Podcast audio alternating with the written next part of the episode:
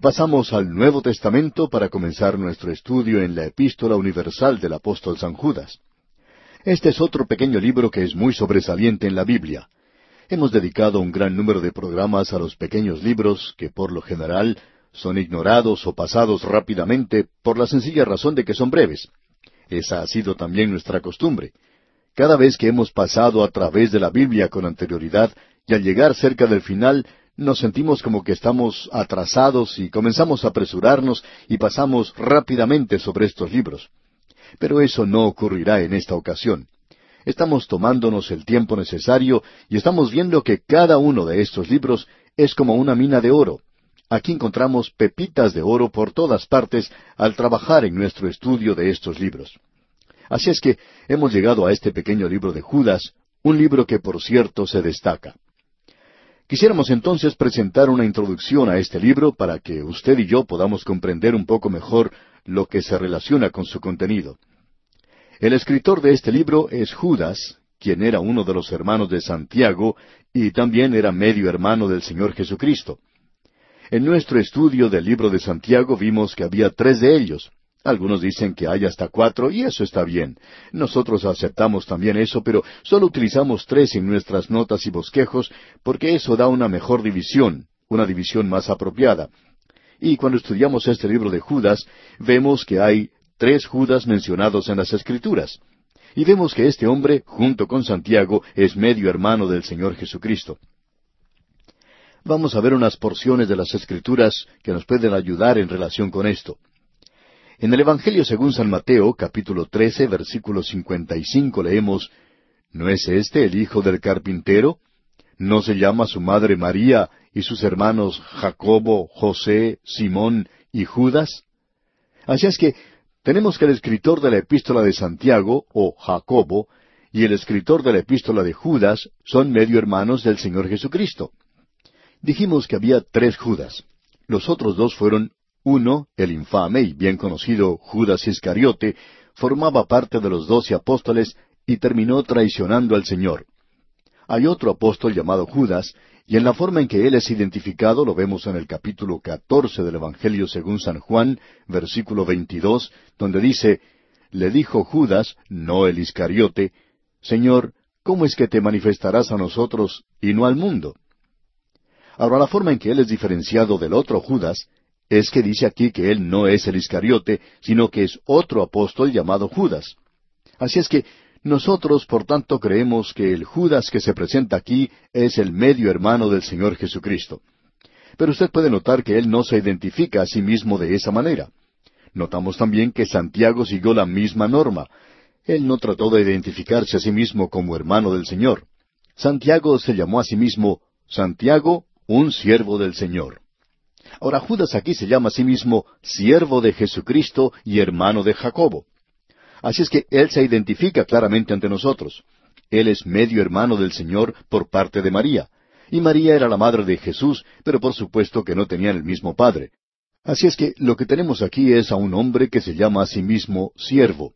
Y la palabra para siervo aquí quiere decir esclavo en el original. O sea que él se llama a sí mismo esclavo de Jesucristo y hermano de Jacobo. Ya vimos cuando estudiamos la epístola de Santiago que los nombres Santiago y Jacobo son dos versiones diferentes del mismo nombre. Ahora, ¿por qué Santiago y Judas no se aprovecharon de esta relación que tenían con el Señor? Ellos eran parientes de sangre con el Señor, ya que tenían la misma madre. Y creemos que la razón de esto es muy obvia. Ninguno de estos dos hombres creyeron en el Señor Jesucristo, sino hasta después de su resurrección. Eso fue lo que les llamó la atención y lo que les confirmó, lo que convenció a estos dos hombres de que Él era quien decía ser.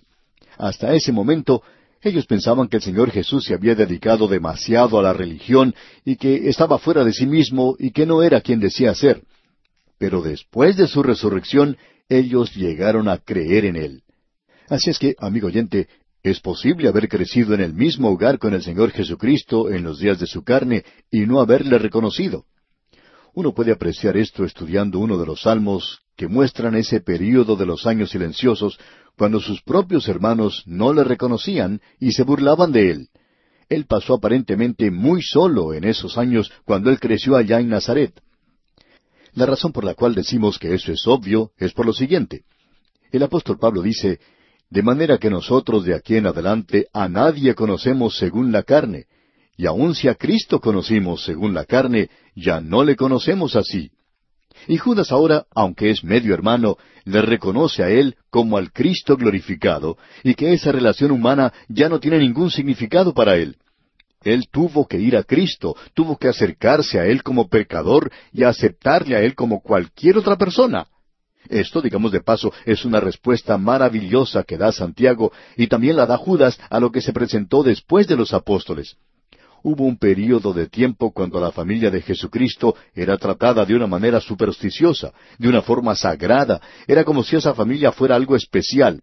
Bueno, no era así, eran sencillamente seres humanos. Nosotros siempre pensamos que los protestantes han ignorado a María.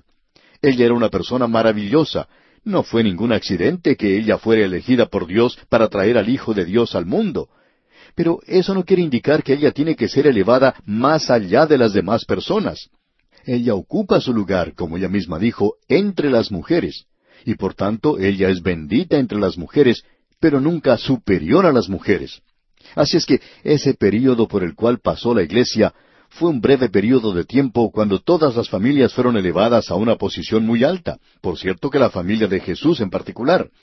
Y Santiago y Judas fueron informados de eso, porque ellos mismos toman la posición de ser esclavos del Señor Jesucristo, y así se identifican tanto Judas como Santiago. Ahora, en el primer versículo de esta epístola dice Judas, a los llamados santificados en Dios Padre y guardados en Jesucristo. Esta palabra santificados no se encuentra en los mejores manuscritos, y algunos de los eruditos han señalado esto también. Hay algunas Biblias que indican esto. Según el doctor Schofield, esto tenía que haberse traducido de la siguiente manera. A los llamados, amados en Dios Padre y guardados en Jesucristo. Es decir, que la palabra santificado es en realidad la palabra amado o amor de Dios. Esto es algo a lo que debemos prestar atención porque es de suma importancia. Él se llama a sí mismo un esclavo de Jesucristo. Y nuevamente quisiéramos repetir lo que hemos dicho con anterioridad, que de ninguna manera Judas reclama para sí una relación sanguínea que le podría dar a él cierta superioridad. Y con esto se da punto final a esa noción que se había presentado en la iglesia primitiva después de los apóstoles y tuvo lugar en ese período postapostólico, cuando se trataba a toda la familia como si fuera algo realmente superior. Pero Vincent, ese destacado erudito griego, dice que el no aludir Judas a esa relación con el Señor puede ser explicada por el hecho de que la relación natural en su mente estaría subordinada a la espiritual y que tal designación no tendría ningún valor. Dean Alford, por su parte, lo expresa de la siguiente manera. Estos hubieran estado en armonía con aquellos sentimientos postreros y supersticiosos con los que las siguientes edades o siglos consideraban a los parientes terrenos del Señor. Sigamos ahora adelante y consideremos aquello de santificados en Dios Padre. Dos de los mejores textos griegos, Nestre y Westcott, utilizan el verbo agape, amar, en lugar de agiato, santificar. Nosotros opinamos que estos eruditos del idioma griego tienen razón. Hace que esto sea un poquito más precioso para nuestros corazones, de que aquellos que son santificados en Dios Padre son amados en Dios Padre. Permítanos compartir con usted ahora la traducción que hizo el doctor West, el finado erudito griego que enseñaba en el Instituto Bíblico Moody que es un conocido instituto bíblico en los Estados Unidos de Norteamérica. Él ha hecho ciertas traducciones en muchas partes de la Biblia, aunque son un poquito complicadas, pero por cierto que esto presenta el significado original que tenía este pasaje. Vamos a presentar ahora su traducción. Dice así, Judas, un esclavo de Jesucristo y hermano de Jacobo, a aquellos que por Dios el Padre han sido amados y se encuentran en un estado de ser el objeto permanente de su amor, y quien por Jesucristo han sido guardados y se encuentran en un estado permanente de ser cuidadosamente observados y quienes han sido llamados. Este es un pasaje muy importante de las Escrituras. Ellos han sido amados. Queremos dedicar un poco de tiempo a esto porque ellos son los llamados, amados de Dios el Padre y guardados en Jesucristo. Ahora hay varias palabras con las cuales debemos tratar en este texto porque son muy importantes de notar. La primera que vamos a analizar es esta, guardado. Esta es la palabra que vamos a ver y nos da la clave para este pequeño libro. En realidad, este pequeño libro nos va a presentar la apostasía, y se presenta aquí como no se presenta en ninguna otra parte de las Escrituras, y vamos a apreciar lo terrible que es eso. Pero él no está escribiendo para atemorizarle a usted, amigo oyente. Él no está escribiendo aquí solo para presentar un cuadro vívido, lo cual él hace en cuanto a la apostasía, sino que Él nos da estos antecedentes para poder dar la seguridad necesaria para los días de la apostasía. En otras palabras, Él utiliza la palabra guardar cinco veces. Son guardados en Jesucristo. Quiere decir que Dios es quien lo guarda. Eso lo podemos ver otra vez en el versículo seis, donde expresa que los ángeles fueron guardados. Este mismo pensamiento se expresa también en el versículo 21, donde dice, conservaos en el amor de Dios. Luego también en el versículo 24, y a aquel que es poderoso para guardaros sin caída. Esto tiene que ver con el poder guardador de Dios para guardar a aquellos que son suyos, aquellos que le pertenecen. Usted puede llamarlo lo que quiera, amigo oyente, pero le da la seguridad de la salvación a los creyentes, aun en los tenebrosos días de la apostasía. Como ya veremos, creemos que nos encontramos ahora en esta apostasía, ¿Y cuánto más avanzaremos en esto antes de que ocurra el rapto de la iglesia? No lo sabemos. Y estamos seguros que no hay ninguna otra persona que lo sepa. Pero por cierto que nos encontramos en tiempos de apostasía. Esta palabra aquí indica que nosotros estamos siendo preservados, es decir, estamos siendo guardados.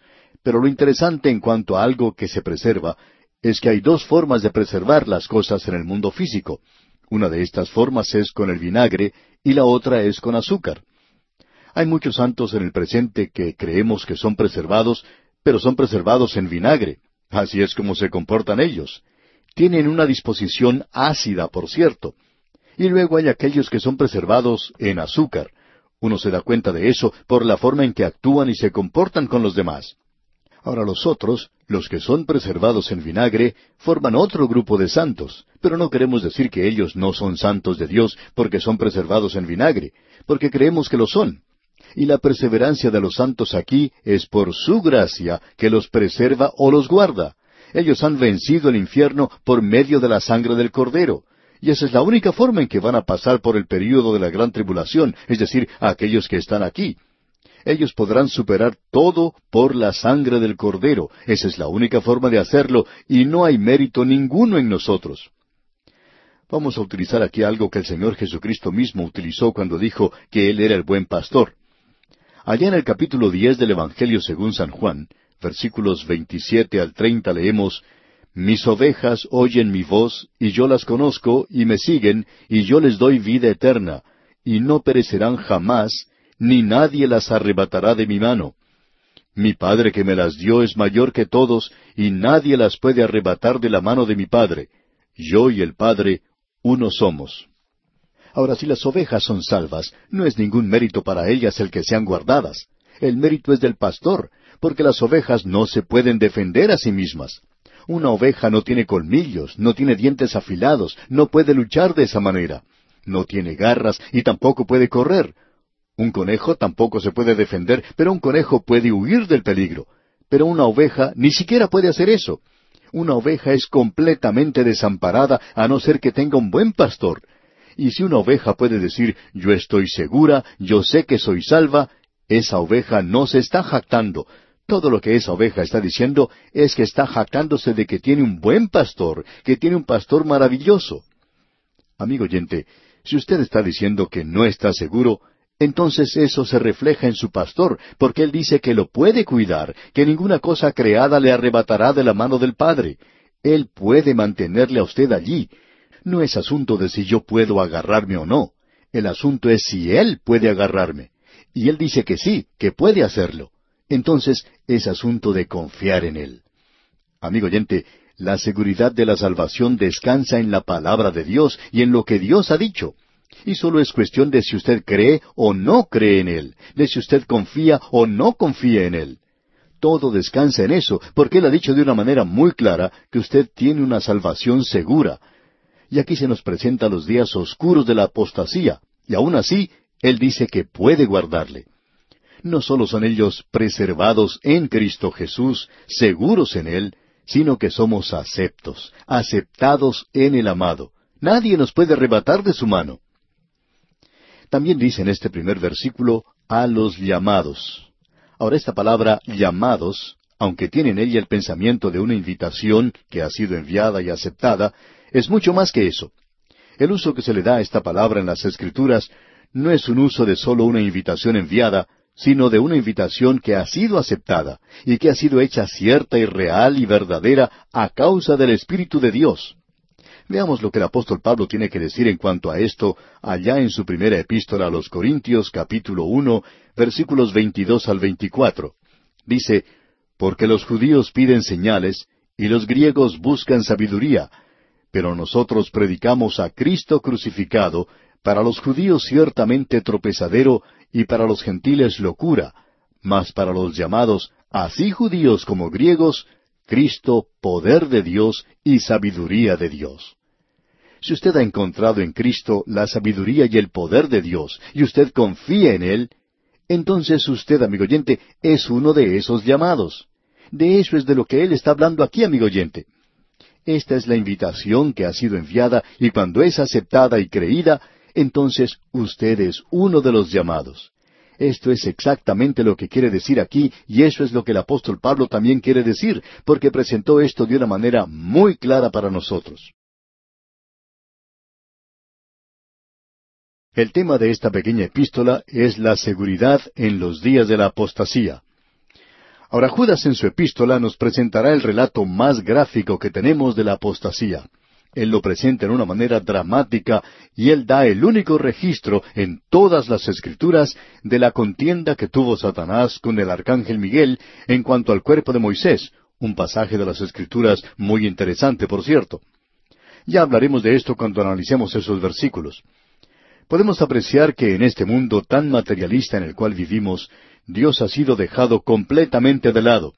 Hasta se llevó a cabo un funeral en una universidad en los Estados Unidos para sepultar a Dios. Pero parece que ocurrió lo mismo cuando alguien equivocadamente dijo, hace mucho tiempo desde luego, que Mark Twain había muerto. Este mismo hombre dijo que esto era algo exagerado.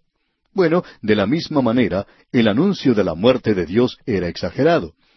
Y lo interesante de notar es que existe hoy un interés presuntuoso, vanidoso en cuanto a lo sobrenatural, en el sentido de que hay fuerzas malignas en el mundo, poderes que son demoníacos y que existe un poder para el bien. Y todo esto es espiritual. Pero eso no se está aclarando de ninguna manera hoy. Esa película del exorcista llegó a ser algo muy popular y atrajo a multitudes de personas curiosas porque esa generación no conoció otra cosa sino el materialismo. Pero de pronto parece haber un progreso, una penetración repentina hacia el mundo del oculto y hay una fuerza maligna y hay una fuerza benigna, y esto ha provocado que muchas personas se sientan perturbadas. Ahora, detrás de esta fuerza maligna se encuentra Satanás, y vamos a hablar de él un poco más adelante en este libro. Y es sólo Judas quien nos da la profecía de Enoch. La segunda parte del versículo catorce dice, He aquí vino el Señor con sus santas decenas de millares. Esta expresión de decenas de millares indica la gran cantidad de santos a los que se refiere Enoch. Bien, entramos ya a esta epístola y vemos en los primeros tres versículos cuál es la ocasión de su escritura. En los primeros dos versículos tenemos la seguridad de los creyentes. Y luego el tema de la epístola cambia al de la apostasía en el versículo tres. En los versículos cuatro al dieciséis tenemos las diferentes ocasiones en que sucede la apostasía. Y luego en los versículos diecisiete al veinticinco tenemos los deberes de los creyentes en los días de la apostasía. Es decir, qué es lo que pueden hacer los creyentes. De modo que tenemos estas tres divisiones. La ocasión para la escritura de la epístola, los acontecimientos relacionados con la apostasía y luego los deberes de los creyentes en los días de la apostasía. Volvamos ahora al texto de esta pequeña epístola. Y en el programa anterior vimos lo que nos decía el versículo uno. Y aún nos encontramos en esto que tiene que ver con la seguridad de los creyentes. Volvamos a leer este versículo uno de esta epístola universal de Judas. Dice, Judas, siervo de Jesucristo y hermano de Jacobo, a los llamados, santificados en Dios Padre y guardados en Jesucristo. Vamos a presentar hoy otra vez esa traducción que mencionamos en el programa anterior porque la consideramos importante para aclarar el significado, aunque es un poco complicada. Presenta el significado de lo que el escritor quiere decir y creemos que el Espíritu de Dios quiere que nosotros la utilicemos. Esa traducción dice, Judas, un esclavo de Jesucristo y hermano de Jacobo, a aquellos que por Dios el Padre han sido amados y se encuentran en un estado de ser el objeto permanente de su amor, y quien por Jesucristo han sido guardados y se encuentran en un estado permanente de ser cuidadosamente observados y quienes han sido llamados. En el día de hoy, amigo oyente, Dios el Padre, Dios el Hijo y Dios el Espíritu Santo mantienen su mirada puesta en nosotros, y si usted es su hijo, ellos le están observando, ellos le están cuidando. Si usted se pregunta, ¿por qué me suceden a mí todas estas cosas? Bueno, a veces nos hacemos nosotros la misma pregunta, y no tenemos una respuesta para eso. Pero sabemos esto, que Él lo permite y que Él lo está haciendo con un propósito. Él no nos ha explicado a nosotros ahora, pero lo hará en el porvenir. Esta va a ser una de las maravillas del cielo, y creo que usted y yo, amigo oyente, estamos interesados en obtener algunas respuestas que no podemos obtener aquí. A pesar de lo que alguna gente dice, Dios en realidad nos ha informado muy poco. Pensamos que aún la palabra que Él nos ha dado es algo así como un libro de primeras letras para niños que están aprendiendo el abecedario. Y algún día nos va a sacar del jardín de infantes y del alimento para bebés y comenzar a darnos una eternidad para que podamos llegar a ser aquello que Él quería que el hombre fuera. Y ese será un día grande, por cierto. Ahora queremos que usted note la introducción que utiliza Judas aquí porque es diferente a todas las demás. En el versículo dos dice Judas, misericordia y paz y amor os sean multiplicados. Aquí tenemos misericordia en lugar de gracia. Por lo general, gracia es la palabra que encontramos en todas las demás epístolas. Pero aquí él dice, misericordia y paz y amor os sean multiplicados. Hace algún tiempo hablamos de este asunto del amor y la misericordia y la gracia. Y ahora se le agrega la paz. Vamos a decir algo en cuanto a esto también necesitamos reconocer la diferencia que existe entre estas tres palabras, amor, misericordia y gracia. Y luego veremos que hay un vínculo muy fuerte entre todas ellas. Están relacionadas la una con la otra. El amor de Dios es un atributo de Dios, y porque Dios es amor, Él es misericordioso y provee gracia. El amor de Dios es que Él ama a toda la humanidad. Porque de tal manera amó Dios al mundo, nos dice el mismo Señor Jesucristo. Él no desea que nadie perezca. Él ama a cada ser humano. Él no tiene ningún favorito. Él le dijo de una manera muy clara a Moisés que él no contestaba sus oraciones por el hecho de que era Moisés. Dios dijo, tendré misericordia del que tendré misericordia. Dios dice, yo hago esto porque encuentro la explicación en mí mismo, y yo trato a todas mis criaturas de la misma manera en ese sentido. Así es que Dios le ama a usted hoy, amigo oyente, y Él le ama a usted tanto que si nosotros nos diéramos cuenta de cuánto nos ama, en realidad eso llegaría a quebrantar nuestros corazones. Nos encontraríamos derramando lágrimas de veras. Usted puede evitar el experimentar en su propia vida ese amor. Usted puede levantar, por así decirlo, una sombrilla de resistencia. Usted puede salir de su voluntad. Usted puede tener pecado en su vida. Y hay muchas cosas que pueden causar que usted no llegue a experimentar el amor de Dios. Pero eso no quiere decir que Él no le esté amando. Usted no puede evitar que el sol brille, amigo oyente, aunque usted puede ponerse una sombrilla y evitar que el sol le llegue a usted. Así es que existen ciertas sombrillas que usted puede colocarse para evitar que el amor de Dios llegue a usted. Ahora, aunque Dios le ha amado, Él nunca le ha salvado a usted por amor, porque Dios tiene otros atributos. Él es santo, Él es recto y Él es justo. Él sencillamente no puede abrir las puertas del cielo de par en par y dejar que entre cualquiera, dejando de lado las normas que Él tiene. Él no puede hacer eso como si fuera un juez malo. Él no puede hacer más de lo que puede hacer un buen juez si va a mantener la ley. Él no puede aceptar un soborno, por así decirlo, para que el criminal pueda escapar. Porque si hace eso, entonces no es un buen juez. Si Dios hiciera eso con el ser humano, entonces no es mejor que un juez malo. No queremos mostrar irreverencia. Dios tiene que mantener su santidad y su justicia. Así es que Dios amó de tal manera al mundo, y Él amó al mundo con un amor misericordioso, un amor que sentía interés y cuidado por la gente del mundo. Y por eso Él entregó a su Hijo unigénito. Y ahora Dios, en base a que este pecador no tiene nada que presentarle a Él, Dios ahora, en base a su justicia, puede salvarle si esta persona, si este pecador se acerca a Él y acepta su salvación. Y eso se llama la gracia de Dios. Por gracia sois salvos, dice el apóstol Pablo. Vamos a hacer hoy algo que creemos vale la pena hacer. El doctor Trench era un erudito en el idioma griego. Él presentó una diferencia entre estas palabras y quisiéramos que usted escuche lo que vamos a decir. Es una cita bastante larga, pero queremos presentársela de todas maneras. La palabra en griego para misericordia es eleos. Así es como se utiliza aquí. Y para gracia es caris. Y el doctor Trench dice aquí, mientras que la palabra caris, es decir, gracia, tiene así referencia a los pecados de los hombres, y es ese glorioso atributo de Dios, el cual estos pecados reclaman y demuestran, su don gratuito en el perdón de esos pecados, Eleos, o sea, misericordia, tiene una relación especial e inmediata a la miseria que es la consecuencia de estos pecados. Usted puede ver, amigo oyente, la gracia de Dios tiene que ver con los pecados del hombre, es decir, que Dios ha provisto un Salvador que pagó el castigo de los pecados. Es en base a eso que Dios salva, y esa es la gracia de Dios. Pero, amigo oyente, el pecado ha traído una tragedia para nosotros. En un programa de televisión donde se entrevistaba a aquellos que escribieron para la película El Exorcista, tanto a ese hombre que la escribió como a quienes participaron en ella, se indicaba que todos aparentemente se habían interesado mucho en esto. Ellos, por cierto, creían en lo sobrenatural, pero lo que ellos se preguntaban era, por ejemplo, ¿por qué permite Dios, un Dios de amor, que exista el cáncer? Bueno, amigo oyente, el cáncer es un resultado del pecado. No fue Dios quien le dio a usted el cáncer. Ese es el resultado del pecado. La enfermedad vino al hombre a causa del pecado.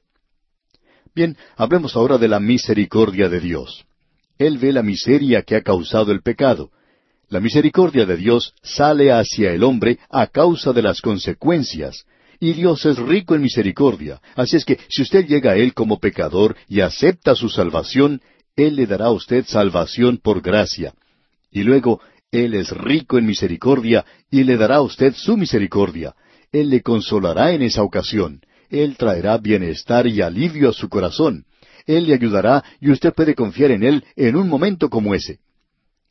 El autor de estos estudios bíblicos, el doctor J. Vernon McGee, contaba que él padeció de la enfermedad del cáncer y que hubo oportunidades cuando él le preguntó al Señor por qué permitía esas cosas en su vida. Pero que él no tenía ninguna otra cosa que hacer sino confiar en su Padre Celestial. Él sabía que Dios tenía la respuesta, aunque personalmente él no la tuviera. Así es que lo que buscaba de Dios era la misericordia de Dios. Le pedía a Dios que fuera misericordioso. Él ya le había salvado por medio de su gracia, pero lo que él quería era misericordia. Y la misericordia es ese amor de Dios que sale y que ve nuestra miseria en esta tierra. Así es que un pecador necesita la gracia de Dios y por cierto que necesita mucha misericordia. Quisiéramos seguir mencionando lo que dice el doctor Trench en cuanto a esto aquí queremos mencionar que ese don gratuito y ese perdón tienen que ver con la gracia de Dios. Pero en lo que se refiere a nuestra miseria, esto es la misericordia de Dios. Y dice el doctor Trench, la misericordia es ese sentido tierno que se demuestra a sí mismo en ese esfuerzo que sólo la perversidad continua del hombre puede estorbar o derrotar en su aliviar y quitarlo en su totalidad. En la mente divina y en el orden de nuestra salvación ha concebido allí que la misericordia precede a la gracia, porque de tal manera amó Dios al mundo, con un amor de compasión, que ha dado a su Hijo unigénito, para que por él pueda ser salvo. Pero amigo oyente, para que pueda manifestarse el propósito de Dios en la salvación, la gracia debe ir antes de la misericordia. Es decir, que la gracia debe presentarse antes y preparar el camino para la misericordia de Dios es necesario que Dios nos salve por gracia primero. Esperamos haber aclarado este punto y no haberlo confundido demasiado. Pero ahora, la paz de Dios es la experiencia que viene al corazón que está confiado en Cristo. El apóstol Pablo dice allá en su epístola a los Romanos capítulo cinco versículo uno Justificados pues por la fe, tenemos paz para con Dios por medio de nuestro Señor Jesucristo. Es para saber que Dios no es difícil de soportar. Él no nos está haciendo las cosas difíciles a nosotros y no lo está haciendo difícil para usted, amigo oyente. Él quiere que usted sepa que Él no tiene nada en contra suya. Usted ha confiado en Cristo, sabe que es un pecador, el mundo quizá esté señalándole y rechazándole, pero Él le ha aceptado, Él le ama. Pero amigo oyente, Él quiere que usted tenga esa paz, para que por la noche pueda reclinar su cabeza y descansar la mente, pueda reclinar su cabeza en esa almohada suave, como alguien consideraba al versículo 28 del capítulo ocho de Romanos que dice, y sabemos que a los que aman a Dios, todas las cosas les ayudan a bien, esto es, a los que conforme a su propósito son llamados. Esto es realmente maravilloso, amigo oyente. Llegamos ahora al versículo tres en esta epístola universal de San Judas.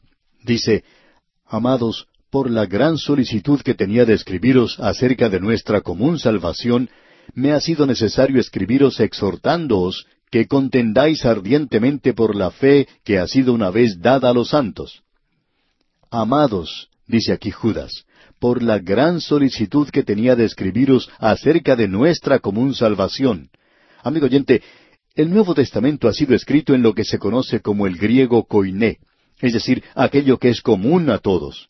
El griego koiné era el idioma que era comprendido por todo el imperio romano durante la época del apóstol Pablo, en los días de los apóstoles. Y Judas dice aquí, yo iba a escribirles en cuanto a alguna doctrina, aparentemente de nuestra salvación. No sabemos cuál era esa doctrina.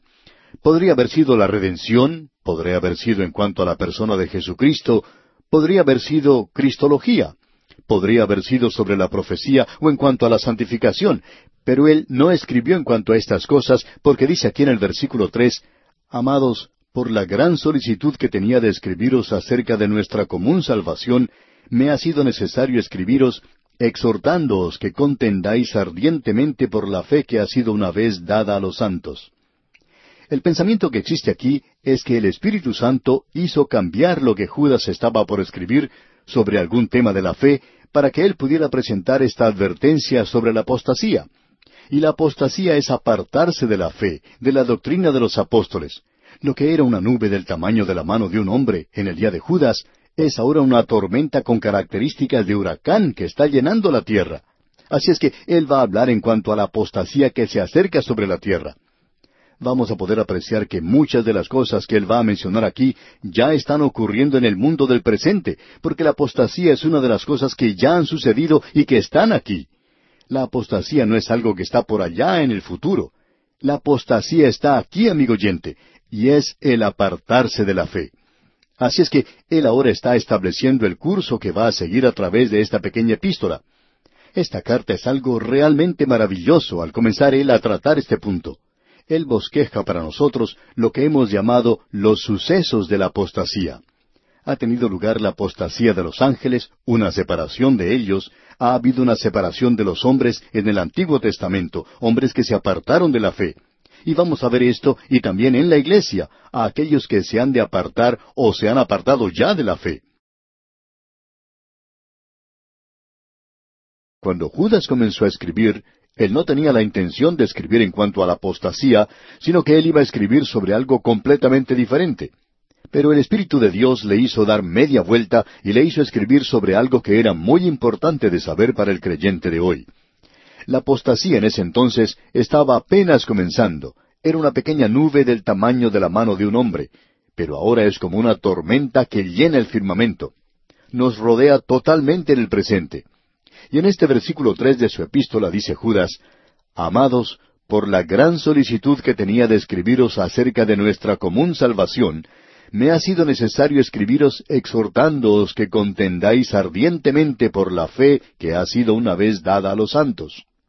Él dice aquí, amados. Y cuando él usa esa expresión, a nosotros también nos gusta utilizarla, en realidad significa nuestro amor a Dios, o sea, los hijos amados de Dios.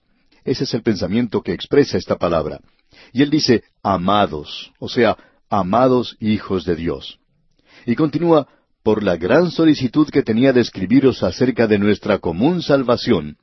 Y luego él sigue diciendo, me ha sido necesario. Podemos decir que él sentía una obligación, se sentía constreñido a hacer esto. Él dice, por la gran solicitud que tenía de escribiros acerca de nuestra común salvación, es decir, alguna doctrina que los apóstoles nos habían dado. Era absolutamente necesario que yo les escribiera a ustedes, y él dice, ahora me siento constreñido a hacerlo. Esto era algo absolutamente necesario. Y él dice, me ha sido necesario escribiros, exhortándoos que contendáis ardientemente por la fe que ha sido una vez dada a los santos. Ahora esta expresión aquí de contendáis ardientemente ha sido presentada por algunos como que quiere decir que uno debe contender de rodillas. Bueno, amigo oyente, no sabemos de dónde ha salido eso. No hay ninguna autoridad que lo haya expresado. No sabemos de dónde haya salido una idea como esa. Pero sabemos que el pensamiento aquí de contención no es una lucha ardiente del fundamentalista. Sería bueno ver que los fundamentalistas fueran fundamentales sin tener que estar siempre peleando, siempre luchando. Nos parece a nosotros que debemos reconocer que en las Escrituras se nos dice que debemos contender sin ser contenciosos. O como lo expresa el apóstol Pablo en su segunda epístola a Timoteo, capítulo dos, versículos veinticuatro al veintiséis, donde dice, Porque el siervo del Señor no debe ser contencioso, sino amable para con todos, apto para enseñar, sufrido, que con mansedumbre corrija a los que se oponen, por si quizá Dios les conceda que se arrepientan para conocer la verdad, y escapen del lazo del diablo en que están cautivos a voluntad de él. Así es que ese es el pensamiento que se tiene en mente, que hay una compulsión, una obligación. Y luego, el contender por la fe también contiene la idea de agonía. Esta palabra proviene de la palabra griega epagonizomai. Usted puede apreciar allí la palabra agonía, y vemos que de allí sale este sustantivo que nosotros utilizamos. Aparentemente Judas está por escribir sobre alguna doctrina. Ahora, él está diciendo que nosotros debemos contender o defender las grandes doctrinas de la cristiandad. Estas eran las grandes doctrinas de las cuales habla el apóstol Pablo. Usted recuerda que allá en el libro de los Hechos de los Apóstoles dice que la iglesia primitiva continuaba en la doctrina de los apóstoles. Eso era lo primero. Y también es lo primero en lo que se refiere a Dios para la iglesia. Nuestra iglesia, pues, no es una iglesia a no ser que esté haciendo todo esto. En su epístola a los Efesios capítulo cuatro versículo quince dice el apóstol Pablo, sino que siguiendo la verdad en amor. Es decir, que si usted va a hablar de la verdad, lo debe hacer en amor. Y si usted no la presenta en amor, entonces hay dudas en cuanto a si usted está presentando la verdad. Y para poder dar una respuesta a quienes le hacen una pregunta, uno no debe enojarse con la otra persona que tiene una idea diferente o piensa de manera diferente a la de uno. Creemos que estamos ahora preparados para escuchar la traducción que hizo el doctor Wist, que antes estaba en el Instituto Bíblico Moody. Debemos decir que el finado doctor Wist ha escrito uno de los mejores libros en cuanto a la epístola de Judas. Lo estamos utilizando mucho en nuestro programa, como usted bien puede apreciar. Y aquí tenemos la traducción que él da a este versículo tres. Dice, Divinamente amados, cuando sentía una gran diligencia por escribiros acerca de la salvación que todos nosotros gozamos en común, me vi obligado a escribiros exhortándoos que contendáis con ardor y determinación por la fe que ha sido confiada al cuidado de los santos. Y usted puede apreciar, amigo oyente, que esta es una traducción maravillosa. Judas va a presentarnos ahora la razón por la cual debemos contender por la fe. ¿Y por qué no simplemente esparcirla? Nosotros opinamos que una de las formas en que usted puede contender por la fe es esparciendo, predicando la palabra de Dios. Pero algo le estaba ocurriendo a la iglesia. Así es que hace sonar la alarma aquí en el versículo cuatro, donde dice, porque algunos hombres han entrado encubiertamente, los que desde antes habían sido destinados para esta condenación, hombres impíos, que convierten en libertinaje la gracia de nuestro Dios y niegan a Dios el único soberano y a nuestro Señor Jesucristo. Ahora este versículo es algo muy importante, por cierto. Aquí se nos dice algo en cuanto a estos hombres, los que desde antes habían sido destinados para esta condenación. Y creemos que es necesario clarificar esto. En primer lugar, porque en realidad la palabra que se nos presenta aquí indica que ya se había escrito en cuanto a ellos antes. La palabra utilizada aquí es prografo, y quiere decir escribir de antemano. Sencillamente quiere indicar que otros escritores ya habían presentado esta advertencia. O sea que él está diciendo aquí sencillamente que estos hombres se han deslizado, se han introducido sin hacerse notar. Y estos eran hombres que habían hecho dos cosas. Por naturaleza, ellos eran impíos y hacen dos cosas. Convierten en libertinaje la gracia de nuestro Dios y niegan a Dios como el único soberano y a nuestro Señor Jesucristo. O sea que hacen dos cosas. Ellos distorsionan en realidad y niegan la gracia de Dios y también niegan la deidad del Señor Jesucristo. Así es como son identificados aquí. Él va a darnos un poco de identificación más adelante, pero ahora él dice que estos hombres han entrado encubiertos, es decir, que se han introducido dentro de la iglesia sin hacerse notar. Y aquí tenemos una de las palabras más interesantes en el idioma griego. Y esta palabra es paraisduno. Iduno quiere decir entrar. La pequeña preposición ais indica dentro, y la palabra para indica al lado de. Así es que indica en realidad el entrar por un lado. Como lo explica el doctor Vincent en su comentario, es el entrar por un lado o el entrar por una puerta lateral. Así es como los apóstatas se introducen en la iglesia. El autor de estos estudios bíblicos, el doctor J. Vernon McGee, contaba que él había sido ordenado como predicador presbiteriano, pero que luego no pertenecía a ninguna denominación. Por tanto, no tenía ninguna obligación o conexión denominacional. Pero así fue como él comenzó. Él recordaba que cuando él comenzó, la iglesia en la cual él se crió era una iglesia que tenía una base sólida en la fe. Pero cuando él fue a la universidad, comenzó a descubrir que había ministros que en realidad estaban negando todo, y que eso abrió un nuevo mundo para él. Luego, cuando llegó al seminario, descubrió que eso aún estaba también creciendo. Y llegó el día cuando se apartó de esa denominación. Fue entonces a California y se adhirió con otra denominación. Y cuando vio que esto estaba también eh, tambaleando, por así decirlo, presentó su renuncia. Él salió de allí. No fue expulsado, sino que salió voluntariamente. Él explicaba que durante ese largo período de tiempo vio a esta clase de hombres introducirse en la iglesia. Ellos no entraban por la puerta principal, sino que entraban por la puerta lateral y estaban pretendiendo ser algo que en realidad no eran. Y amigo oyente, así es como se está utilizando esta palabra en el idioma griego, que ellos se introdujeron por una puerta lateral. No entran por la puerta principal declarando una posición que han tomado. Y desafortunadamente hay muchos hombres buenos que son engañados por ministros así. Y las escrituras advierten en cuanto a esto. Por ejemplo, el apóstol Pablo dice en su segunda epístola a los Corintios, capítulo once, versículo trece, porque estos son falsos apóstoles, obreros fraudulentos, que se disfrazan como apóstoles de Cristo. Ahora, la palabra disfrazan, que se utiliza aquí en la segunda epístola a los Corintios, es una palabra muy interesante. En griego es metasquematizo y se traduce como transformado, o sea, los hechos de una persona que está cambiando su expresión externa, asumiendo una expresión que se coloca desde afuera. Esto es lo que esta palabra indica en realidad. Y Satanás utiliza este método. Ahora, ¿cómo obra esto? Bueno, permítanos decirle cómo. Uno puede observar iglesias fuertes, destacadas, sobresalientes, que caen en las manos de los liberales por medio de este mismo método, que es uno de los métodos más engañosos que existe en el mundo. Podemos presentar como ejemplo a una iglesia. No vamos a decir cuál es, porque posiblemente usted viva muy cerca de una de ellas. Pero la forma en que los liberales toman control de una iglesia que antes predicaba la palabra de Dios puede ser de la siguiente forma. Antes uno veía que la gente se salvaba, que la gente recibía bendiciones. Ahora, el pastor que tenía esa iglesia se jubila o renuncia y aparece un nuevo pastor. Este nuevo pastor se reúne con el comité del púlpito, con los ancianos o con quien sea que se reúne al principio. Ellos le preguntan en cuanto a sus creencias en las grandes doctrinas. Y él les asegura que cree en todas ellas, en todas las grandes doctrinas de la fe. Él está entrando por la puerta lateral porque en realidad no cree en eso. Pero él pretende, él finge creerlas externamente, pretende ser una persona sólida en la fe. Y lo interesante de todo esto es que su primer mensaje, su primer sermón, es un sermón bastante bueno. Posiblemente haya leído los mensajes de los grandes predicadores del pasado. Así es que presenta un buen sermón. Y estos hombres que le están observando piensan que es una persona muy buena. Pero debemos recordar que está entrando por la puerta lateral. Él no cree en todas estas cosas.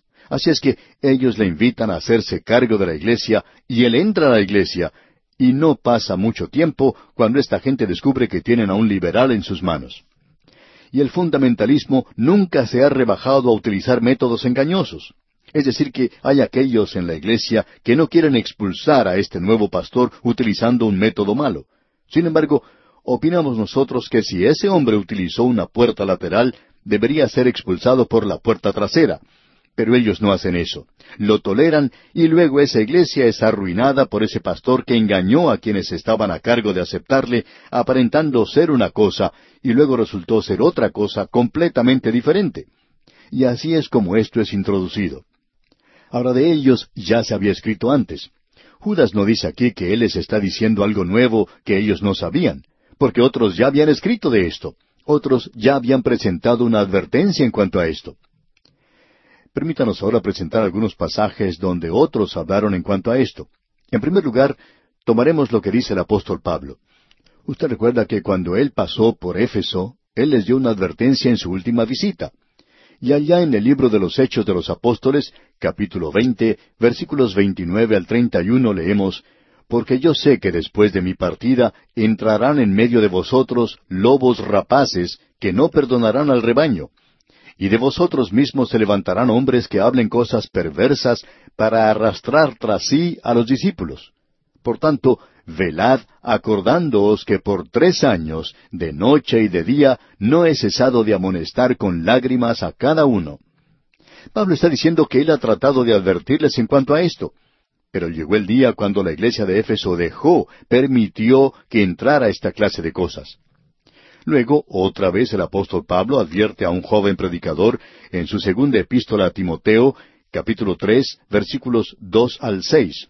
Leemos, Porque habrá hombres amadores de sí mismos, avaros, vanagloriosos, soberbios, blasfemos, desobedientes a los padres, ingratos, impíos, sin afecto natural, implacables, calumniadores, intemperantes, crueles, aborrecedores de lo bueno, traidores, impetuosos, infatuados, amadores de los deleites más que de Dios, que tendrán apariencia de piedad, pero negarán la eficacia de ella.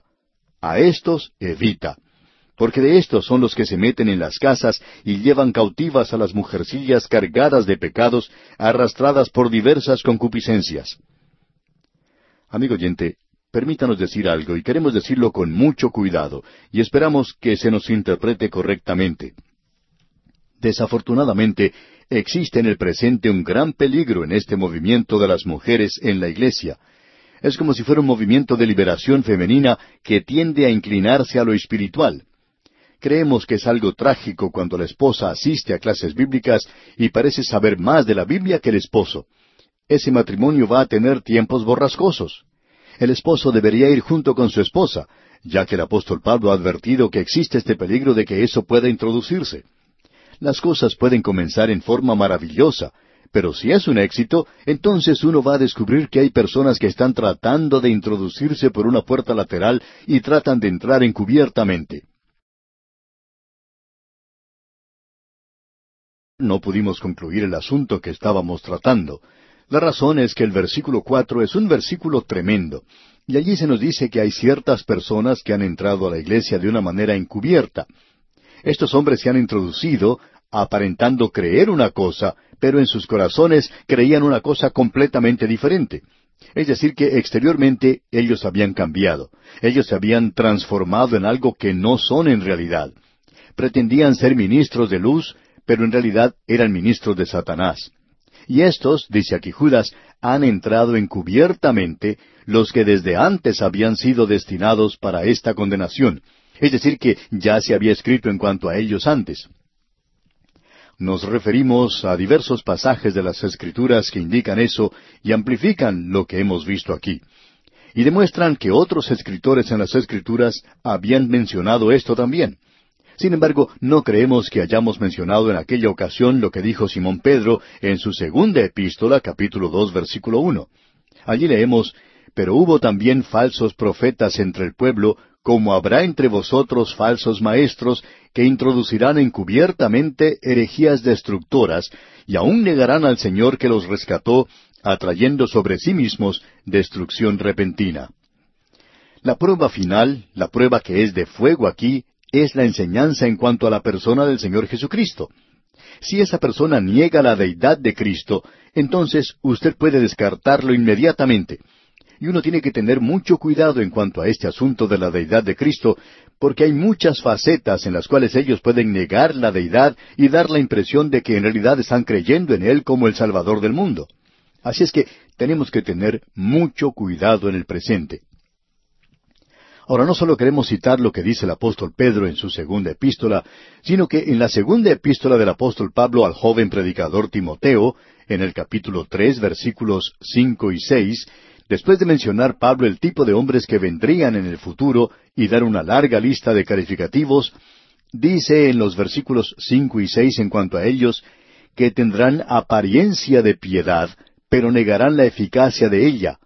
A estos evita porque de estos son los que se meten en las casas y llevan cautivas a las mujercillas cargadas de pecados, arrastradas por diversas concupiscencias. En nuestro programa anterior presentamos una advertencia y quizá nos hayamos creado ciertos problemas por lo que dijimos entonces. Y queremos expresar nuestra idea claramente. No es que vamos a retractarnos de lo que hemos dicho, sino que queremos ser bien comprendidos. Creemos que uno de los grandes movimientos de nuestros días y ha habido varios, que han tenido lugar fuera de la iglesia, es este tremendo movimiento de estudio de la palabra de Dios por las mujeres.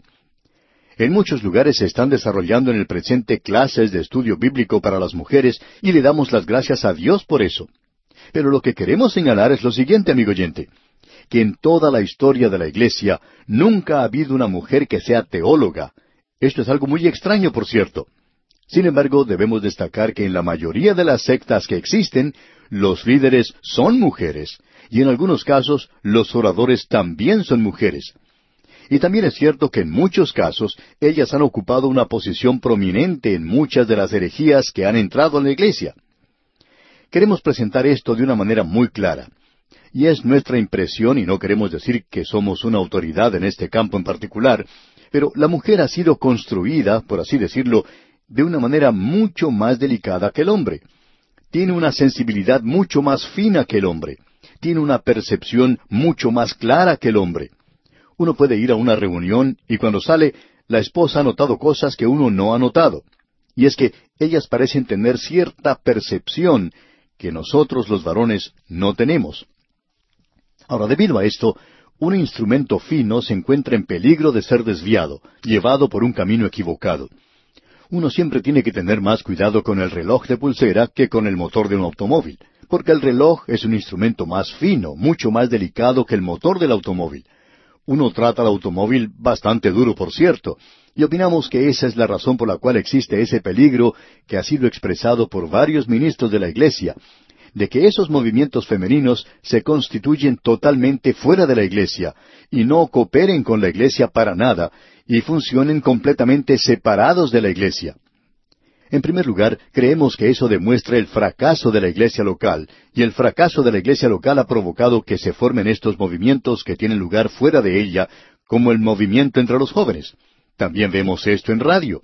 Actuamos principalmente fuera de la iglesia local. Cuando es posible, tratamos de colaborar con la iglesia local y creemos que todos estos movimientos también deberían trabajar con la iglesia local.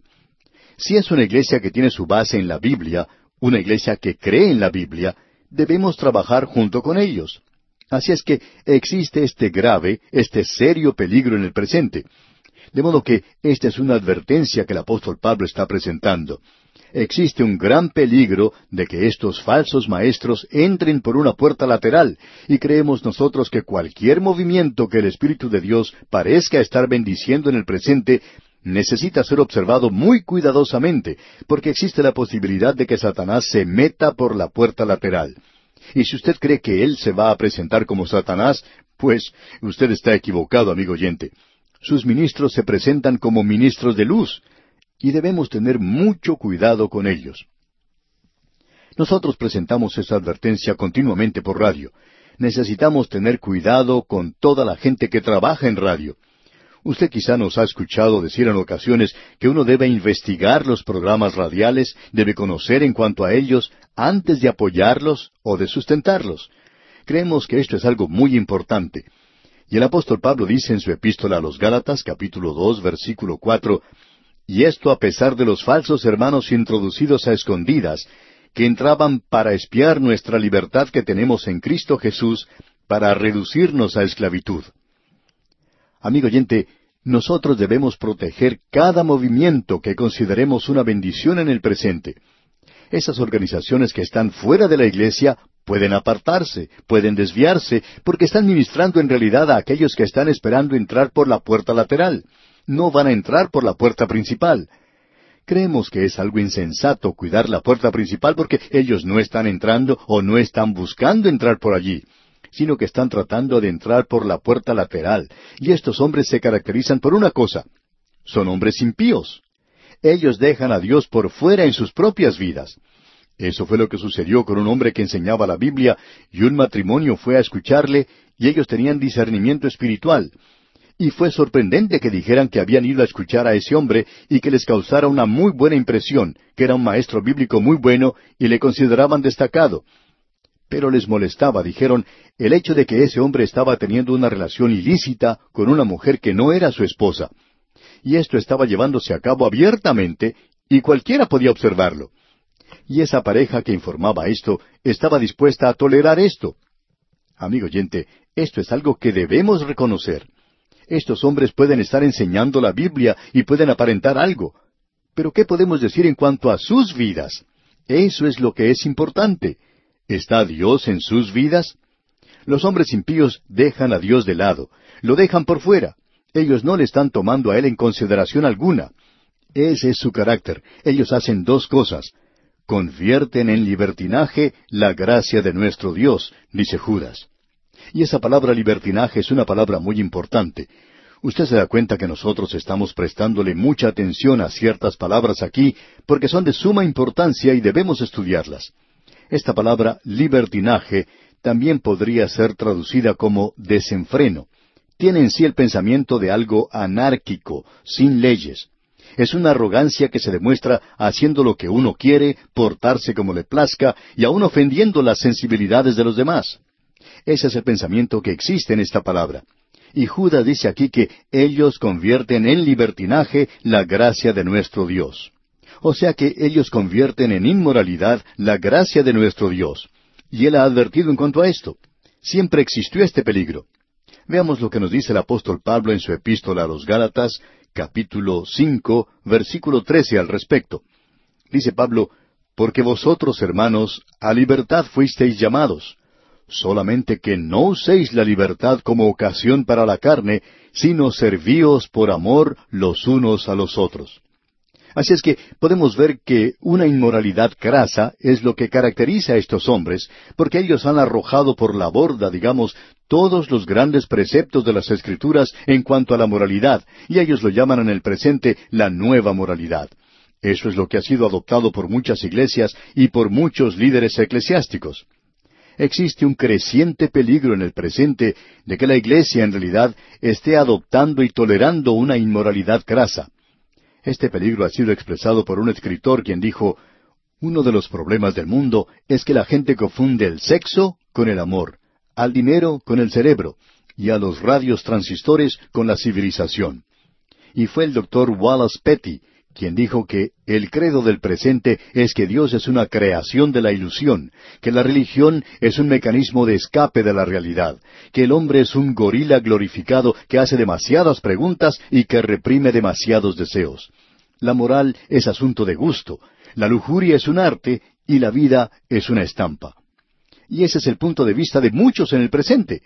Este libertinaje está marcado hoy por una imprudente arrogancia en cuanto a la justicia y en cuanto a lo que pueden sentir los demás. Y estamos dándole ahora el significado de esa palabra deliberadamente malicioso. O sea que es como el asunto del matrimonio del presente. Hay algunos que dicen que no es algo esencial, que uno puede vivir con quien quiera vivir, dejando completamente de lado la moralidad que es precisamente la base del hogar y de una nación. Ahora, la otra característica que Judas nos presenta aquí es que estos hombres niegan a Dios, el único soberano y a nuestro Señor Jesucristo. Así es que Él nos da, por tanto, tres señales de un apóstata. En su carácter, estos apóstatas son hombres impíos. Por tanto, no son convertidos, dejan a Dios de lado. En segundo lugar, convierten en libertinaje la gracia de nuestro Dios. Eso es una inmoralidad patente, un pecado sin vergüenza. Ellos, en una manera arrogante y orgullosa, se burlan públicamente del pecado. En los días de Judas era el gnosticismo, el gnosticismo enseñaba que el cuerpo era esencialmente malo y que toda materia era mala, que solamente el espíritu era bueno. Y como resultado, no importaba lo que el hombre hiciera con su cuerpo. Así es que estaba libre para satisfacer todos los deseos del cuerpo. Eso era una perversión de la gracia, pero eso también se ha hecho presente hoy. Eso es lo que se conoce hoy como la nueva moralidad. Es un gnosticismo antiguo, tan antiguo como la primera herejía. Y la tercera señal es y niegan a Dios, el único soberano, y a nuestro Señor Jesucristo. Eso, por supuesto, es una señal del anticristo. Juan, usted recordará, en su epístola los llamaba anticristos. Este es el espíritu del anticristo que niega que Jesucristo ha venido en carne, que Él es el Señor Jesucristo. Amigo oyente, estas son las cosas que son importantes de tener en cuenta. Debemos siempre tener delante de nosotros esto, y esta es la razón por la cual dedicamos tanto tiempo a este versículo. Ahora Judas nos dará seis ejemplos de apostasía en el pasado, y quisiéramos hablar un poquito en cuanto a esta palabra apostasía. Eso lo vimos cuando estudiábamos la segunda epístola a los tesalonicenses. La palabra afistemi, según el erudito Taller, quiere decir quitar, salir, retirarse, apartarse. En la segunda epístola a los tesalonicenses indicamos que allí tiene un significado doble, porque la palabra indica literalmente partir, quitar, y significa el quitar la iglesia, porque en la primera epístola el apóstol Pablo hablaba del rapto de la iglesia. Ahora él dice que el rapto debe venir primero, la efistemi, la partida, la salida de la iglesia. La salida de los creyentes de esta tierra traerá una apostasía total, es decir, un alejamiento total de la fe. Y el Señor Jesucristo hizo esta pregunta, ¿Cuando el Hijo del Hombre venga o cuando regrese, hallará fe en la tierra? Y la respuesta es no. Así es como él hace la pregunta. La respuesta en el griego es no. Él no va a encontrar la fe para nada. Es decir, que habrá un apartamiento total, una apostasía total. Eso no puede llegar a suceder hasta cuando los verdaderos creyentes, la Iglesia, haya sido quitada de la tierra, y eso por supuesto puede ocurrir en cualquier momento. Ahora Judas nos dará aquí seis ejemplos de la apostasía del pasado, es decir, un alejamiento de la fe. Habrá tres grupos y luego tres personas individuales. En primer lugar, él presenta los tres grupos y luego las tres personas. En el versículo cinco de su epístola tenemos lo siguiente mas quiero recordaros, ya que una vez lo habéis sabido, que el Señor, habiendo salvado al pueblo sacándolo de Egipto, después destruyó a los que no creyeron. Cuando Israel estaba en el desierto, fue destruida por su incredulidad, y eso es un ejemplo. Dios castiga la apostasía. Aquí tenemos a Israel en Cades Barnea. No vamos a observar esa historia hoy, pero usted recordará que se menciona en el libro de Números. Israel llegó a Cades Barnea y se negaron a entrar a la tierra prometida. Dios les había dado una evidencia abundante, es decir, que Él les había permitido que enviaran espías para observar la tierra, y ellos trajeron evidencia que confirmaba el hecho de que esa tierra era la clase de tierra que Dios había dicho que era. Y era una tierra buena, una tierra donde fluía leche y miel. En esa tierra hoy podemos apreciar el juicio de Dios, y esto continuará hasta que ellos regresen adorando a Dios. Y su regreso no será solamente a esa tierra, sino que será un regreso a Dios también. Ahora los espías trajeron con ellos evidencias de lo que Dios había dicho era correcto, pero ellos no creían ahora que Dios podría hacerles entrar a esa tierra. Al principio no creían que era esa clase de tierra. Ellos decían, permanezcamos aquí, este es un lugar muy bueno. Y allí era el desierto. Pero ahora ellos no creían a Dios. Este es un ejemplo de la apostasía, un alejamiento de la fe. Ellos se apartaron de aquella base en la cual habían dejado Egipto. Dios les había dicho, yo os sacaré de Egipto y os llevaré a la tierra prometida. Y Dios entonces les llevó de regreso al desierto, llevó a esa generación allí y permitió que permanecieran allí por treinta y ocho años más, hasta cuando esa generación murió.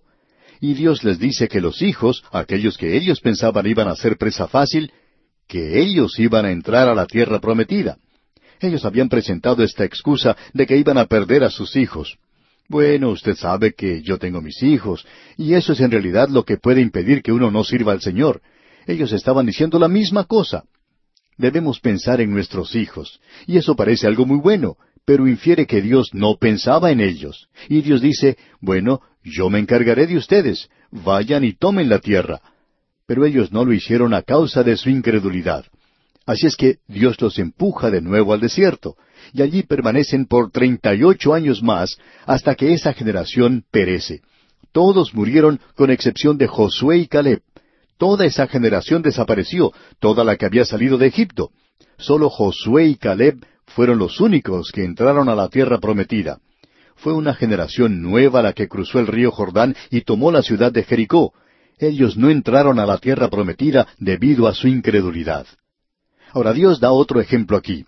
En el versículo seis de esta epístola del apóstol Judas leemos Y a los ángeles que no guardaron su dignidad, sino que abandonaron su propia morada, los ha guardado bajo oscuridad, en prisiones eternas, para el juicio del gran día. Y aquí tenemos otro versículo tremendo. Abre para nosotros una gran verdad que no captamos con tanta claridad en ninguna otra sección en la palabra de Dios, de que habrá un juicio de ángeles y que en algún tiempo en el pasado ellos no mantuvieron su primer estado, es decir, que Dios les había creado con una libre voluntad, y ellos no se reproducen como los seres humanos, pero cada uno de ellos fue creado para poder mantenerse en sus propios pies, es decir, si los tienen, y algunas de estas criaturas espirituales se unieron a una rebelión y ahora están prisioneros bajo cadenas. Permítanos decir algo ahora sin entrar en muchos detalles, Aparentemente los ángeles caídos están divididos en dos grupos. Uno de estos grupos está formado por aquellos ángeles que evidentemente se habían revelado tanto que tuvieron que ser puestos en prisiones. Y vamos a hablar en cuanto a esas cadenas pequeñas, porque no hay cadenas pequeñas que en realidad aprisionen a los seres espirituales, como veremos. Pero lo importante es que están en prisiones, ya no tienen más libertad de movimiento. Pero aparentemente hay otro grupo de ángeles que tiene libre movimiento y están bajo el liderazgo de Satanás. Y hablaremos de este asunto que es de suma importancia, porque aún la gente de hoy habla en cuanto a personas que son poseídas por los demonios. Bueno, aparentemente los demonios son aquellos ángeles caídos que no fueron colocados en las prisiones y ellos están bajo Satanás. Y el ser poseído por un demonio es algo aceptado por la persona común como una realidad y estamos pasando a través de un período donde esto es muy popular en el presente. Y nuevamente en esta edad, en esta era materialista en la cual vivimos, se da énfasis a aquello que es espiritual. Esto es algo realmente sorprendente. Pero, ¿qué de aquellos ángeles que han sido encarcelados y están esperando un día de juicio?